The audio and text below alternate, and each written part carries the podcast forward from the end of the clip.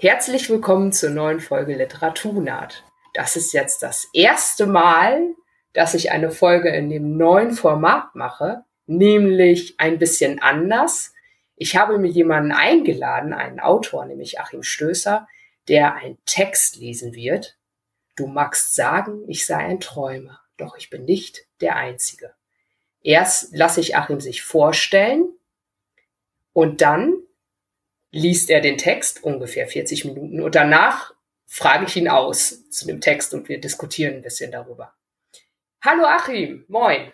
Ja, hallo, schön, dass ich hier sein kann. Stell dich doch gerne mal vor, du bist ja ein extrem fleißiger Kurzgeschichtenautor. Ja, wie du schon gesagt hast, ich heiße Achim Stößer. Ich ähm, bin Tierrechtler, das heißt, äh, ich äh, schreibe auch relativ viel in meinen Kurzgeschichten zum Thema Antispeziesismus.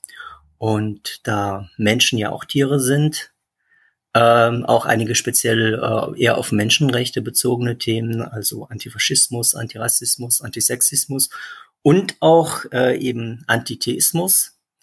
Das äh, ist das Hauptthema der Geschichte, die ich heute lesen werde. Ja, das überrascht mich nicht. Na gut, ich habe den Text aber im Januar auch schon gelesen. Und das werde ich jetzt auffrischen, indem ich dich einlade, hier in meinem Podcast den Text vorzulesen. Viel Spaß! Danke. Du magst sagen, ich sei ein Träumer, doch ich bin nicht der Einzige. Hin und wieder müssen nach einer Fraktur Knochen erneut gebrochen werden, damit sie richtig zusammenwachsen, stieß Mauritius zwischen zusammengepressten Zähnen hervor knackte knirschend eine Erdnuss, rieb die Haut ab, warf sich die Kerne in den Mund und kaute darauf herum. Schale und Haut ließ er auf den Tisch fallen und nahm die nächste Erdnuss aus der knisternden Tüte. Mila hob die Brauen, griff in die Tüte, legte eine Handvoll Erdnüsse vor sich und brach die erste auseinander.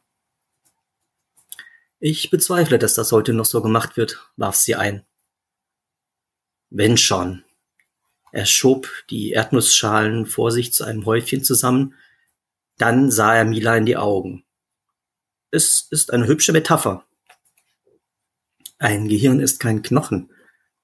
Sie hatte eine Erdnuss mit zu harter Schale erwischt, die sie nicht mit den Fingern öffnen konnte, schob sie zwischen die Backenzähne und biss darauf, bis die Hülle mit einem Knacks riss. Thanks, Captain Obvious. Nochmal, es ist im übertragenen Sinn zu verstehen. Um die durch die frühkindliche Indoktrination zerbrochenen Geister zu heilen, wollen wir sie erneut brechen, damit sie richtig zusammenwachsen können. Seid ihr sicher, dass es funktioniert? Sie knabberte die nächste Erdnuss. Immerhin riskieren wir damit Gefängnis. Mauritius schüttelte bedächtig den Kopf. Nicht, ehe wir es versucht haben. Menschenversuche? fragte Mila mit zusammengekniffenen Lidern. Er schnalzte mit den Lippen. Notwehr. Kaum hatte Elias den Klingelknopf berührt, öffnete sich auch schon die Tür. Ein Hausbewohner verharrte in schmutzigem T-Shirt und Jogginghose in der Hand eine Kunststofftüte mit Biomüll, von der ein fauliger Geruch ausging, Obst- und Gemüseabfälle, übersät mit käsebleichen Fliegenmaden und ein paar Scheiben Knäckebrot, an denen zuckerwatteartige Gespinste von Lebensmittelmottenlarven hingen. Braune Brühe stand am Boden der Tüte. Er wich mit überraschtem Blick zurück. Offenbar hatte er nicht auf das Klingeln, sondern nur zufällig in diesem Augenblick die Tür geöffnet und musterte die beiden Besucher nun misstrauisch.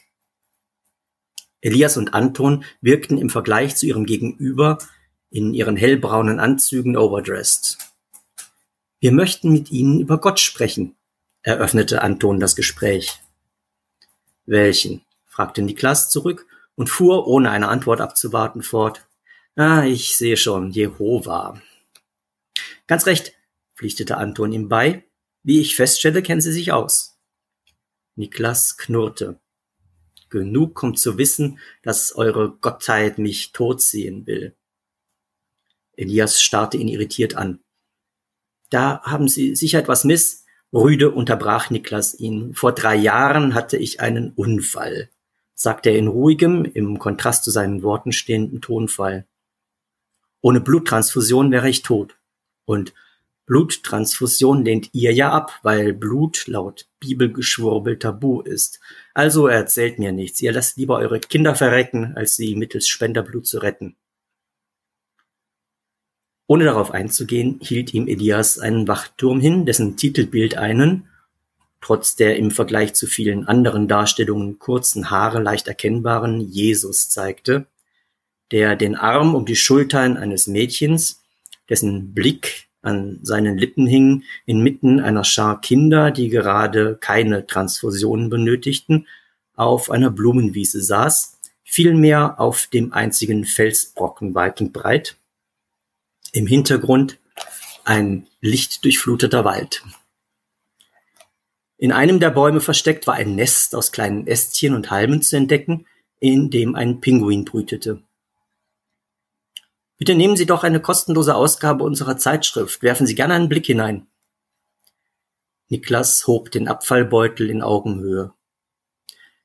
Danke, ich habe bereits mehr als genug Müll zu entsorgen, knatschte er. Dann wollen Sie vielleicht im Internet lesen? Sicher. Ob Niklas das ernst meinte oder ironisch, blieb für Elias unklar. Das war jw.org, richtig? Oh, Sie kennen bereits ist da erläutert, wie das Känguru-Pärchen aus Australien und die beiden Pinguine aus der Antarktis auf die Arche kamen. Ich bin gespannt. Aber dann schaut ihr auch auf einer Website vorbei. Er nahm den angebotenen Wachturm. Etwas zum Schreiben? Anton zog wie in Trance einen Kugelschreiber aus der Anzuginnentasche und reichte ihn Niklas, der die Zeitschrift in der Mitte knickte und dann etwas in die blütenweiße Fläche zwischen dem Titel und dem bukolischen Jesusbild kritzelte und den Wachturm zurückgab. Elias las, was Niklas geschrieben hatte. Seine Lippen waren noch immer zu einem Lächeln geformt, seine Augen aber lächelten noch weniger als zuvor. Anti versuchte er zu entziffern. Er hielt die Zeitschrift Anton hin, der einen halben Schritt vor ihm näher bei Niklas stand. Dabei bemerkte er, dass dessen Rücken auffällig stark behaart war. Antitheismus.de half Niklas ihm aus. Woher wisst ihr eigentlich, dass ihr zufällig den richtigen Gott erwischt habt und nicht, sagen wir, Jupiter, Osiris oder Hanuman echt sind? Oder Ususama Miyuhu, der ursprünglich indische Gott des Stuhlgangs, zu dem in Japan seit fast sechs Jahrhunderten gebetet wird. Noch immer starrte Elias auf Antons haarigen Rücken. Dann sah er an sich selbst hinab. Er war splitternackt bis zu den Zehen. Ihm werden Geldstücke geopfert. Der Opferstock ist dabei einer japanischen Toilette nachempfunden. Wenn es mit der Verdauung nicht recht klappt, kauft man im Tempel geweihte Unterhosen, fuhr Niklas fort. Also für mich klingt das sehr plausibel, auch wenn Achtung, unterbrach er sich und deutete gen Himmel. Elias Blick folgte seinem Fingerzeig. Drei Stockwerke über ihm hing an einem um eines der Beine geschlungenen Faden ein Klavier, ein schwarz glänzender Flügel, geschwungen wie der eines Engels. Die Tasten sahen aus wie dicht an dicht gedrängte Pinguine, die in einer Reihe hintereinander standen, samt Flügeln, Augen und gelblichen Füßen und Schnäbeln. Der Faden riss, das Instrument stürzte auf Elias zu und begrub ihn unter sich. Seine Sicht verfinsterte sich.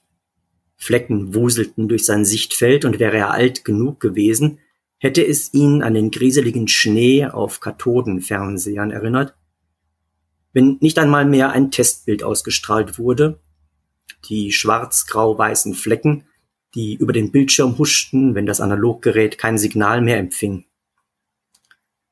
Der Schnee ordnete sich, er schien durch ein Rohr zu gleiten, eine rauschende Röhre, einen scheinbar endlosen, dunkler werdenden Tunnel, schneller und immer schneller, wie Exkremente, die bei Starkregen durch die Kanalisation getrieben werden, bis er schließlich ein Leuchten entdeckte, ein Licht am Ende des Tunnels. Da begriff er, dass er gestorben war. Nun würde er also erfahren, ob er zu den 144.000 Auserwählten gehörte, die als Mitkönige Christi im Himmel das tausendjährige Reich regieren sollten, oder zur großen Volksmenge, die zur Vollkommenheit geführt und ewig im Paradies auf Erden leben würde. Doch irgendetwas stimmte nicht. Es war zwar keine scheinbar ihm entgegenrasende Lokomotive, aber trübes Dämmerlicht, das ihn erwartete.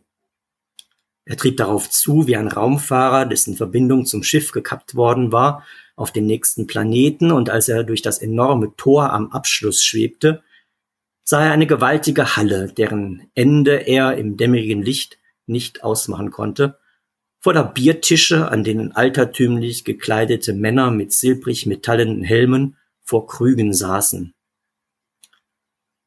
Zwischen den Tischen eilten Schildjungfern umher, die metend Bier ausschenkten. Ihre Busen waren hinter bronzenen Büstenhaltern verborgen. Es stank nach Frittierfett und abgestandenem Zigarettenrauch.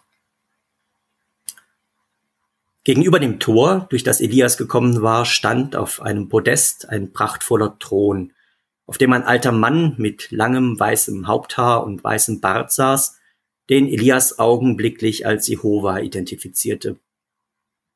Doch weshalb war eines seiner Augen von einer Augenklappe bedeckt? Weshalb lagen zwei Huskies vor ihm auf dem Boden? Weshalb saß auf seiner Schulter ein Pinguin, während ein zweiter hinter ihm durch die Luft flog? Als hätte er seine Gedanken gelesen, sprach der Alte mit donnernder Stimme Willkommen in Valhalla, dem Ruheort gefallener Helden. Auch du, Elias, bist ein gefallener Kämpfer, der sein Leben ließ im Streit. Wer, stammelte Elias, wer bist du? Erkennst du keinen Gott, wenn du ihn siehst? Sein Gegenüber hob die Braue über dem gesunden Auge, während der fliegende Pinguin neben dem anderen landete und die beiden einen Schwertkampf mit ihren Schnäbeln auszufechten begannen. Erkennst du nicht Geri und Freki, die Wölfe zu meinen Füßen? Hugin und Munin, die beiden Raben auf meiner Schulter? Ich bin Odin, der Göttervater.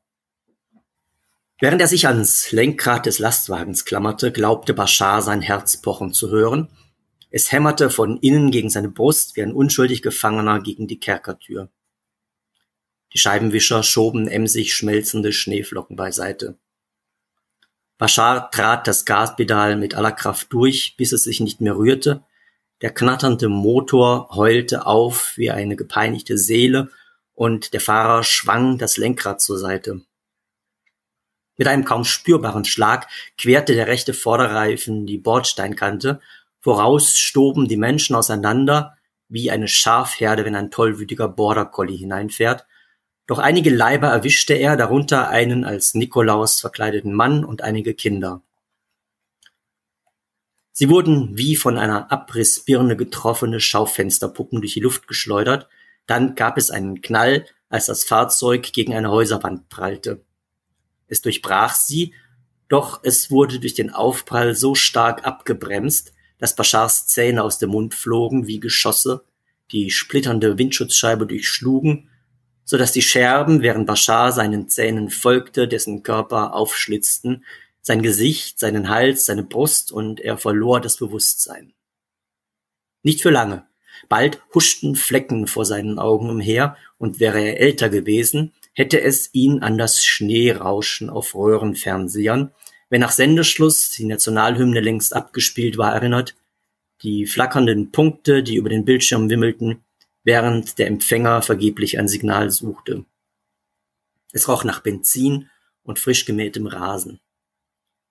Das Rauschen ordnete sich, er schien durch einen dunklen Abwasserkanal zu gleiten, rasend schnell wie Fäkalien, die weggespült wurden, bis er schließlich am Ende des Kanals ein Licht erblickte. Er trat hinaus ins Freie. Der Boden war mit kostbaren Teppichen, die symmetrische, verschnörkelte Muster zeigten, belegt, soweit das Auge reichte, bis zum Horizont, über ihm blauer Himmel, nur hier und da ein einzelnes Wölkchen. Auf dem Teppich zu seinen Füßen lagen seine Zähne. Bashar? Eine Stimme ließ ihn herumfahren. Vor ihm stand ein schlachsiger, glattrasierter Mann mit knallgelbem Frack, der eine Pergamentrolle in der einen, eine Gänsefeder mit schwarzem, angespitztem Kiel in der anderen hielt. Wortlos nickte Bashar, der Frackträger zeichnete mit der Feder ein Häkchen auf die Schriftrolle und wies dann mit dem Kiel hinter Bashar. Deine Jungfrauen, sagte er. Bashar wandte sich erneut um. Vom Horizont näherte sich rasch eine Schar Pinguine. Doch als der Abstand schrumpfte, erkannte Bashar, was es war. Keine jungen Mädchen mit knospenden Brüsten, sondern alte Frauen, deren verhärmte, knittrige Gesichter wie schimmlige Dörrpflaumen aussahen. Sie trugen schwarze Gewänder und weiße Hauben, die an einen Hijab erinnerten, doch Bashar hatte lang genug im Westen gelebt, um auszumachen, was sie in Wahrheit waren. Katholische Nonnen.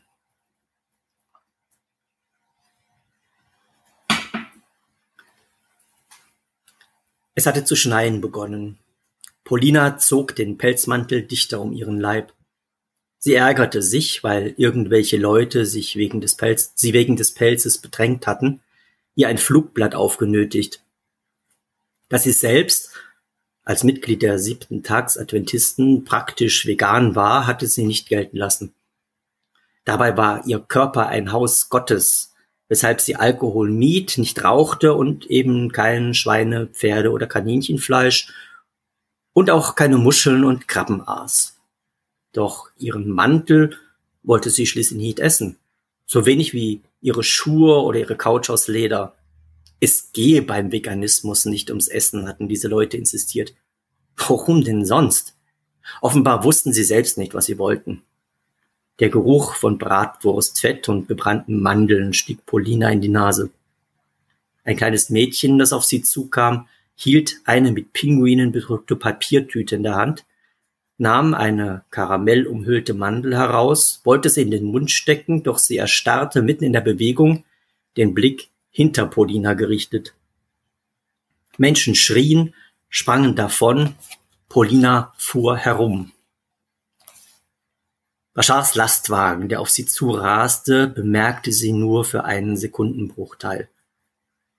Dann wurde es kurz dunkel um sie, doch bald sah sie rauschende Flecken und wäre sie viele Jahrzehnte früher geboren worden, hätten sie sie an die flackernden Muster in Analogfernsehern nach Sendeschluss, wenn nach der letzten Tagesschau nicht einmal mehr ein Testbild ausgestrahlt wurde, erinnert, die abstrakten Ameisen, die über den Bildschirm krabbelten.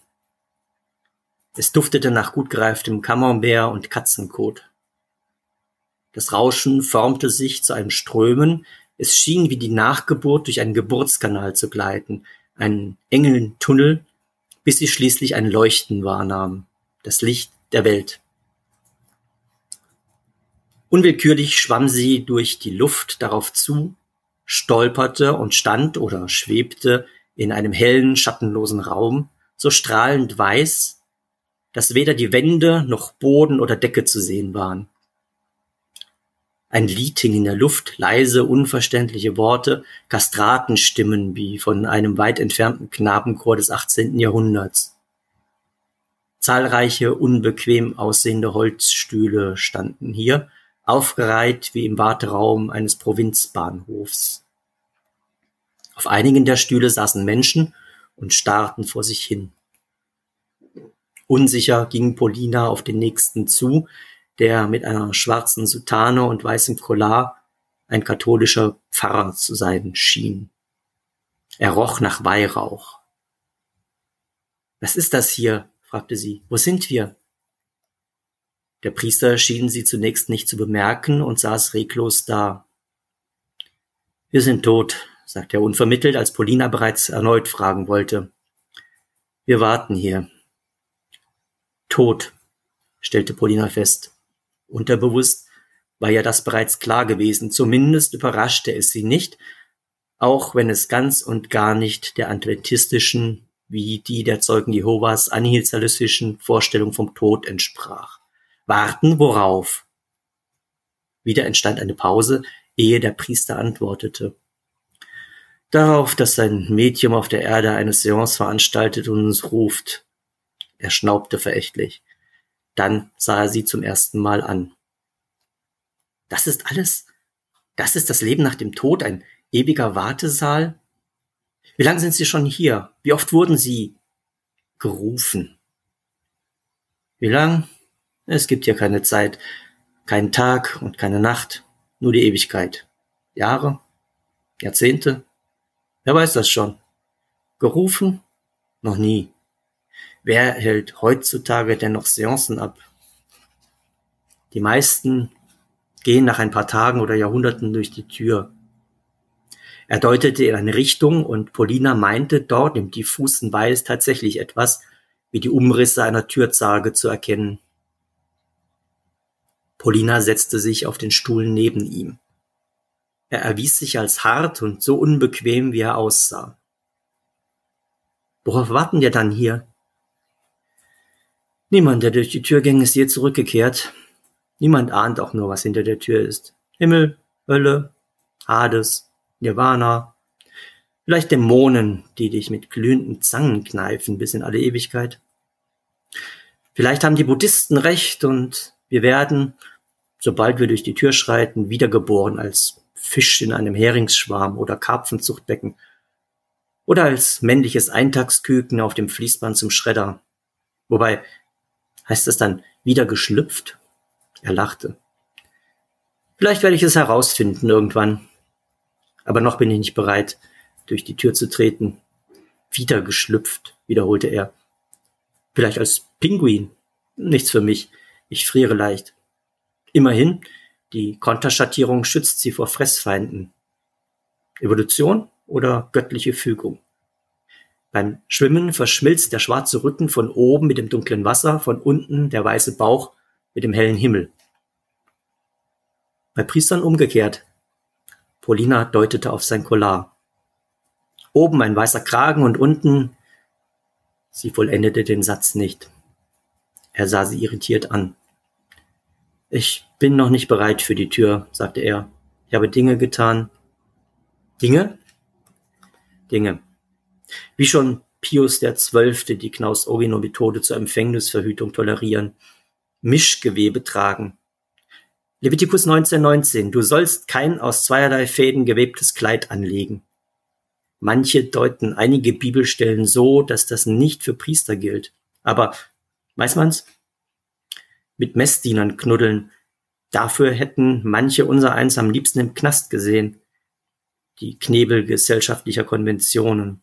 Vielleicht habe ich gegen ein gänzlich unbekanntes Gebot verstoßen, dass man bei Vollmond keine sauren Gurken essen darf oder sonntags kein Knoblauchbaguette oder nicht auf die Fugen zwischen Pflastersteinen treten.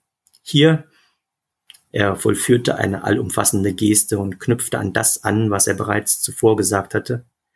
Nichts, nichts kann man hier wissen. Entschlossen erhob Paulina sich. Der Priester schien einen Knall zu haben. Kein Wunder nach all der zeitlosen Zeit, die er hier verbracht haben musste. Aber vielleicht auch schon zuvor. Ich werde nicht warten, sagte sie, mehr zu sich selbst als zu ihm. Dann schritt sie entschlossen auf die Tür zu, die, kaum hatte sie den Knauf berührt, knarrend aufschwang und sie vorwärts riss. Sie stürzte, abwärts, wie in einer Spaßbadfallrutsche, schneller und schneller in die Dunkelheit, bis sie auf etwas Weichem landete, einer Masse wie warmer Knetgummi. Es roch brenzlig wie brennender Knaster. Sie versuchte sich inmitten der matschigen Masse aufzurichten, verlor das Gleichgewicht, stolperte halb sprang, halb rutschte sie den Hang hinab, kam am Fuß des Hügels zum Stehen. Hier und da züngelten flackernde Flammen aus der Erde, die spärlich die Dunkelheit zerrissen. Als sie sich umwandte, erkannte sie, woraus der Hügel bestand. Es waren unzählige nackte Säuglinge und Föten, die sich wie Maden wanden, sie wich zurück und sah, dass sie noch immer knöchel bis knietief in zuckenden Embryonen wartete. Mit jedem Schritt, den sie tat, brachen knirschend winzige Knöchelchen. Was ist das? stieß sie hervor. Praktisch, nicht? Sie fuhr herum und stand einer großen, knallroten Gestalt mit knackigem, nacktem Oberkörper und einem narwalzahnartigen gelben Horn auf der Stirn, mit Knollennase und Knopfäuglein gegenüber. Die ungetauften Kinder, sagte die Gestalt und zog ihre Kniebundhose hoch. Wir haben ganze Berge davon. Eine Handvoll liegt hier, um den Fall abzubremsen. Finde ich reichlich makaber, aber nun ja. Anweisung von oben. Wir stehen unter seiner Knute. Der Dämon schien auf etwas herumzukauen, als mochte ein Kaugummi ebenso wie ein Knorpel sein. Weshalb starrst du meine Flügel so an? Reichlich unhöflich. Hinter dem Rücken der dämonischen Gestalt zuckten schwarz-weiße Pinguinstummelflügel. Was hast du erwartet? Schwanen, Libellen oder Schmetterlingsflügel? Fleder, antwortete Polina abgehackt. Maus.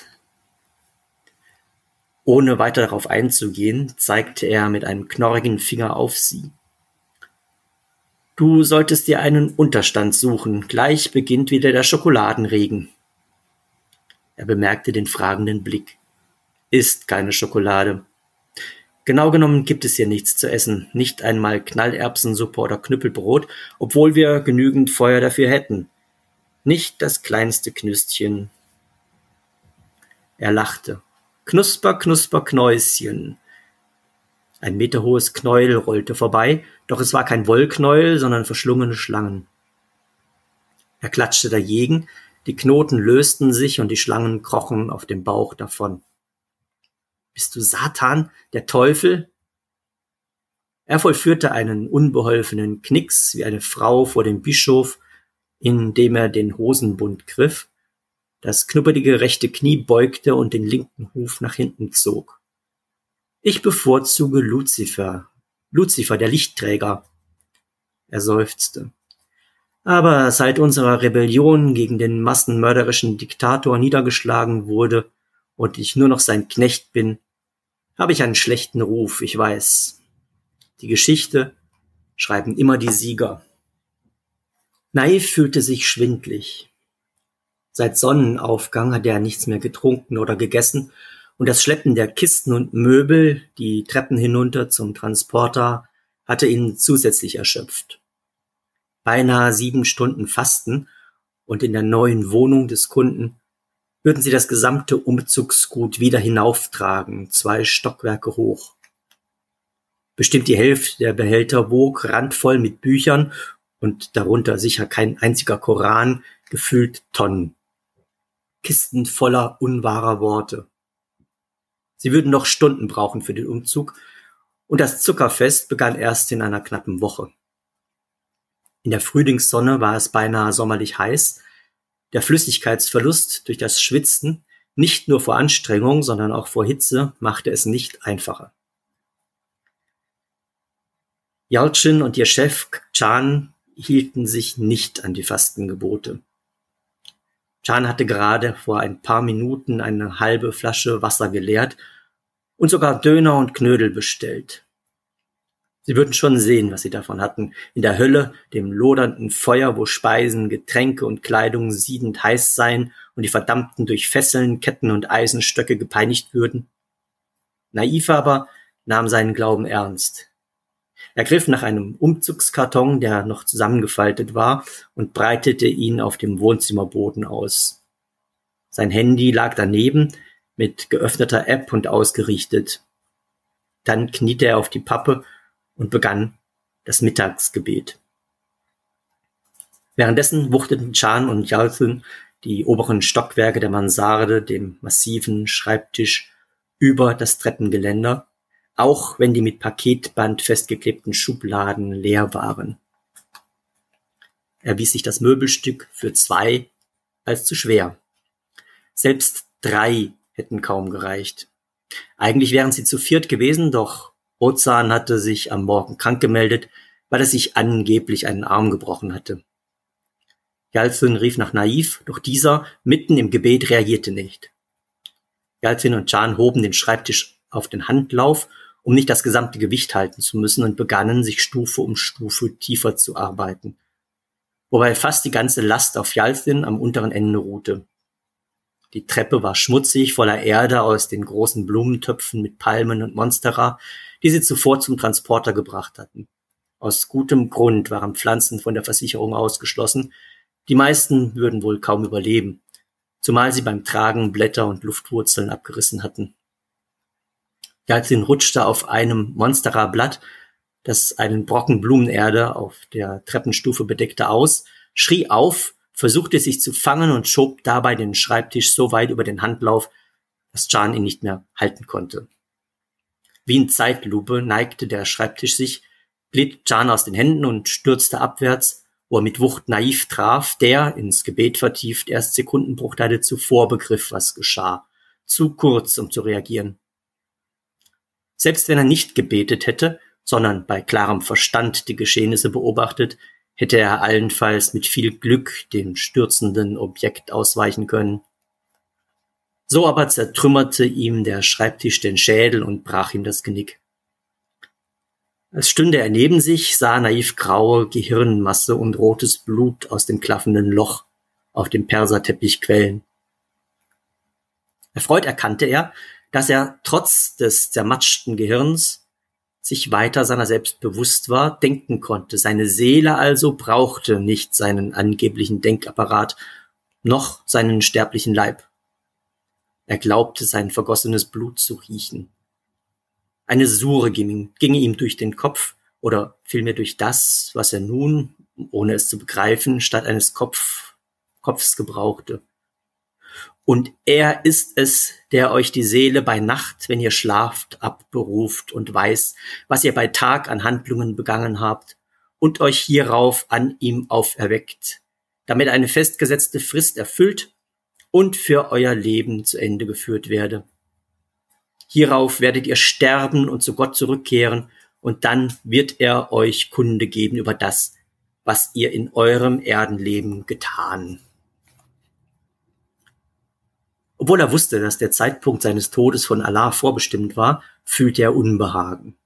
Weshalb stand er noch hier? Müsste er nicht längst auf dem Weg ins Paradies sein, wo es angenehmen Schatten gab, Früchte, Fleisch, Wasser, Milch, Wein und Honig, wenn auch nicht, da er nicht im Kampf für Allah gestorben war direkt, vom Todesengel, der die Seele vom Körper trennte, in den Himmel geführt, heim zu Gott in den trunkenen Schlaf bis zum Endgericht? Sein Blick verschwamm, und mit einem Mal war die Welt verrauscht, und wäre er nicht zu spät geboren, hätte es ihn an das Schneegestöber auf Kathodenstrahlröhren nach Sendeschluss erinnert, die unbunten Flecken durch fehlende Signale. Vanille- und Zimtgeruch hing in der Luft. Das Rauschen begann Form anzunehmen. Es schien rasend schnell, er schien rasend schnell durch ein Abwasserrohr zu gleiten, einen langen, dunkler werdenden Tunnel, wie Unflat, der bei einem Unwetter durch die Kanalisation geschwemmt wird, bis er schließlich ein gleißendes Licht am Ende des Tunnels erspähte. Es war keine ihm entgegenfahrende Lok, sondern helles Tageslicht, das ihn erwartete. Er trieb darauf zu wie ein Astronaut, dessen EVA-Kabel gekappt worden war, auf die leuchtende Erde, und als er ins Freie gelangte, sah er, strahlend blauen Himmel und schneeweiße Wolken bis zum Horizont. Wolken unter ihm, und darauf wandelten Menschen in schlichten, bleichen Gewändern, Menschen mit milchig weiß gefiederten Flügeln, über deren Köpfen Ringlichter schwebten. Er blickte an sich herab, und auch er trug ein solches Gewand, keines der kostbaren Gewänder, keine perlengeschmückten Armringe aus Gold, Silber und Perlen, wie sie den Seligen gebührten. Eine der Gestalten, ein kleiner, untersetzter, schnauzbärtiger Mann mit einem altertümlich wirkenden zylindrischen Schirmmütze, deren Weinrot in dieser blau-weißen Wolkenwelt seltsam deplatziert wirkte, kam auf ihn zu, entlockte mit einer watschenden Bewegung den Saiten der Harfe, die er trug, missklingende Töne und schrie mehr, als dass er sang. Halleluja! Luja! Immer wütender klang er. Luja, Soggy! Zefix Halleluja! Das warmweiße, gedimmte Licht beleuchtete den muffigen, riesigen, aber fensterlosen Keller nur spärlich. Menschen lagen in Dutzenden Hängematten, die zwischen Stützgestelle gespannt waren. Elektroden an den kahlrasierten Schädeln, gespickt mit Infusionsschläuchen und Kathetern. Unter ihnen Naiv, Polina, Bashar und Elias.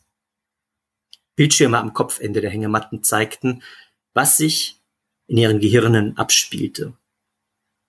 Das ist gruselig, stellte Mila fest. Ich finde es ethisch nach wie vor bedenklich. Missmutig verzog Mauritius die Lippen. Bei weitem nicht so gruselig wie ihre heiligen Schriften. Wieso musstest du überall Pinguine einbauen? fragte Mila. Das war eigentlich keine Absicht, eher Zufall. Ich habe angefangen, Spanisch zu lernen und Pinguine kommen aus irgendeinem Grund in vielen der Übungssätze vor. Vielleicht, weil es eines der wenigen spanischen Wörter mit Ü ist. Nun ja, nicht wirklich Ü, kein Umlaut, sondern ein Trema.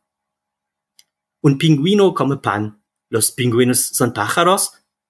El pingüino bebe la leche. Wobei Brotessen für Pinguine vermutlich so gefährlich ist wie für Enten. Natürlich sind sie Vögel, auch wenn gewisse Gläubige sich vermutlich zu Fischen umdeklarieren würden, um sie freitags fressen zu können, ohne dass ihre Gottheit sauer wird.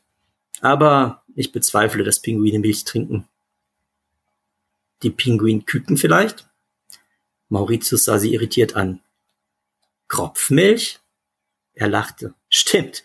Nicht nur Tauben und Flamingos produzieren Kopfmilch, sondern auch männliche Kaiserpinguine. Wobei trinken bei dem käsigen Brei wohl der falsche Ausdruck sein dürfte.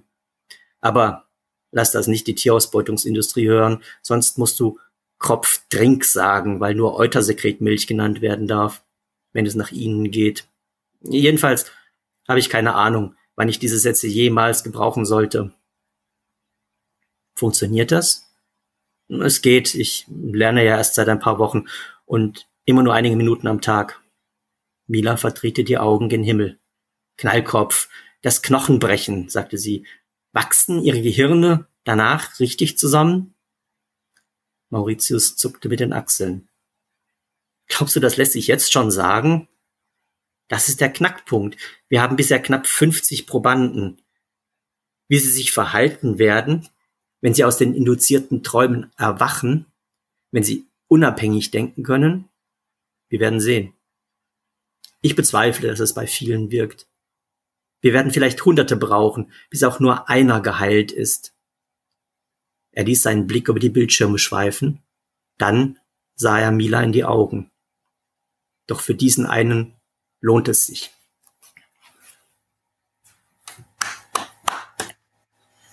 Das hat mir großen Spaß gemacht. Freut mich.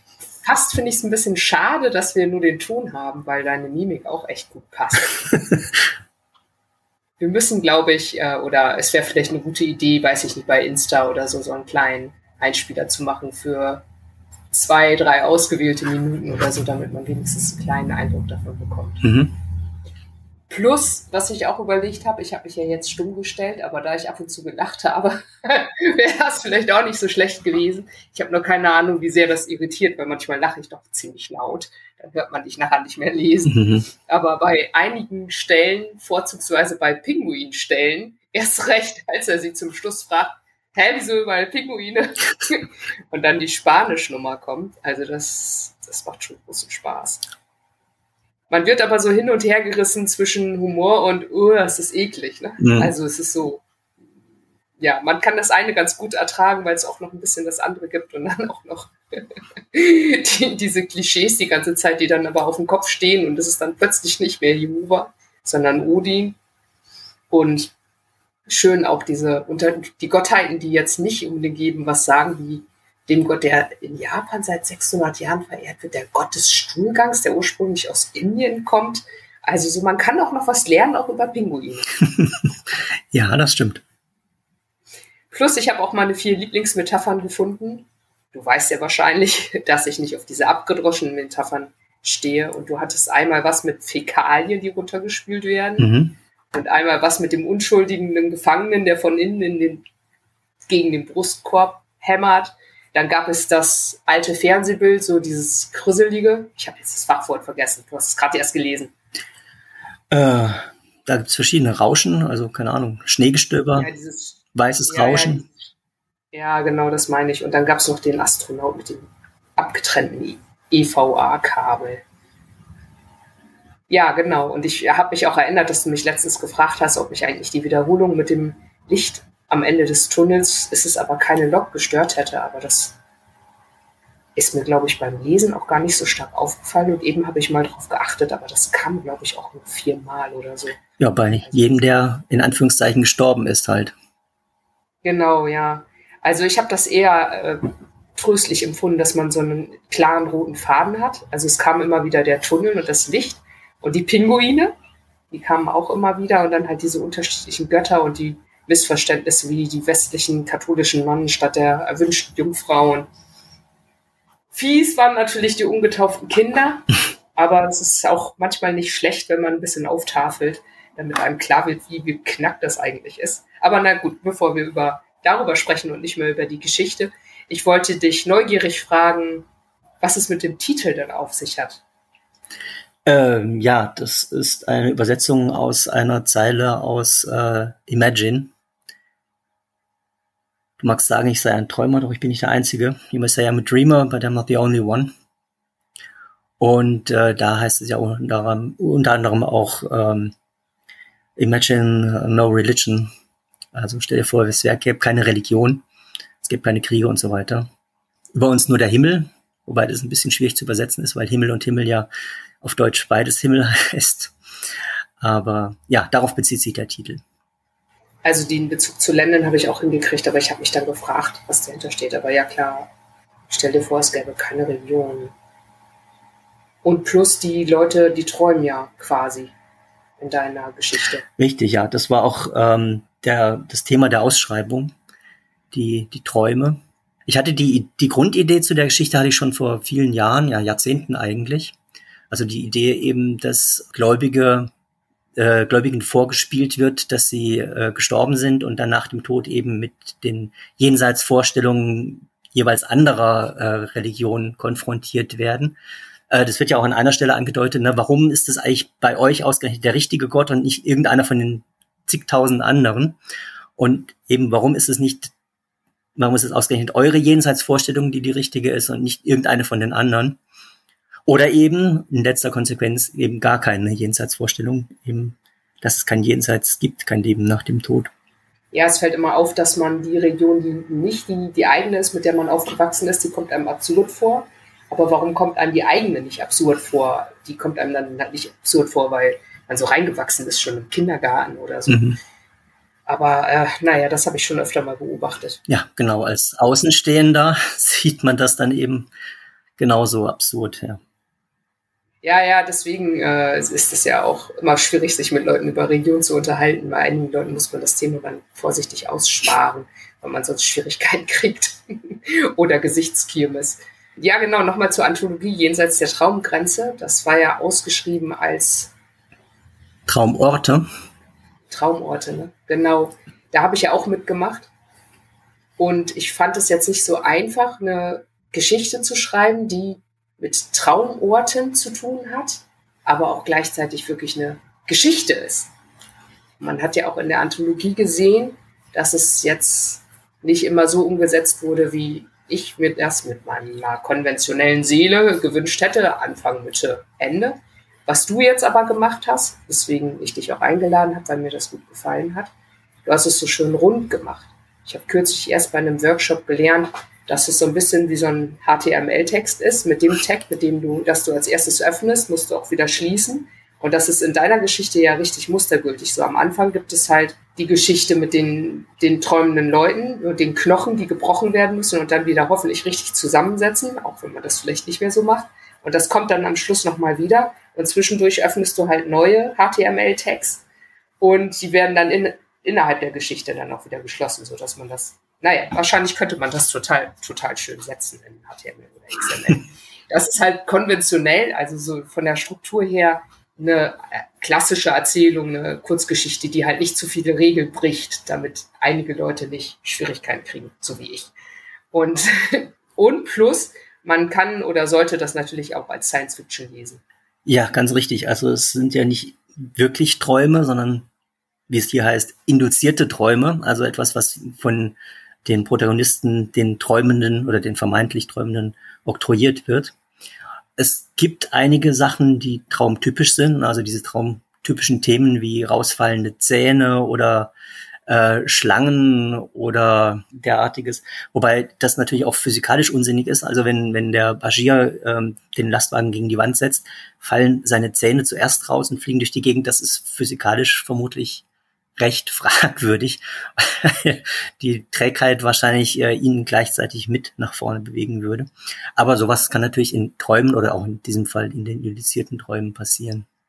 Aber ja, es sind nicht wirklich Träume, also es ist nicht wirklich irgendein willkürlicher Traum, sondern es ist halt in Science Fiction verpackt, eben diese Träume, die ausgelöst werden, bewusst und auch gesteuert. Wobei nachdem ich ja nun deine Prosa, zumindest deine aktuelle Prosa ein Weilchen beobachte, du schreibst immer Science Fiction, oder? Fast immer, ja. Also ich habe auch äh, einiges, was eher äh, in den Fantasy-Bereich geht. Aber da achte ich schon darauf, dass auch irgendwelche ja, religiösen oder parareligiösen Elemente wie Magie oder so nicht vorkommen.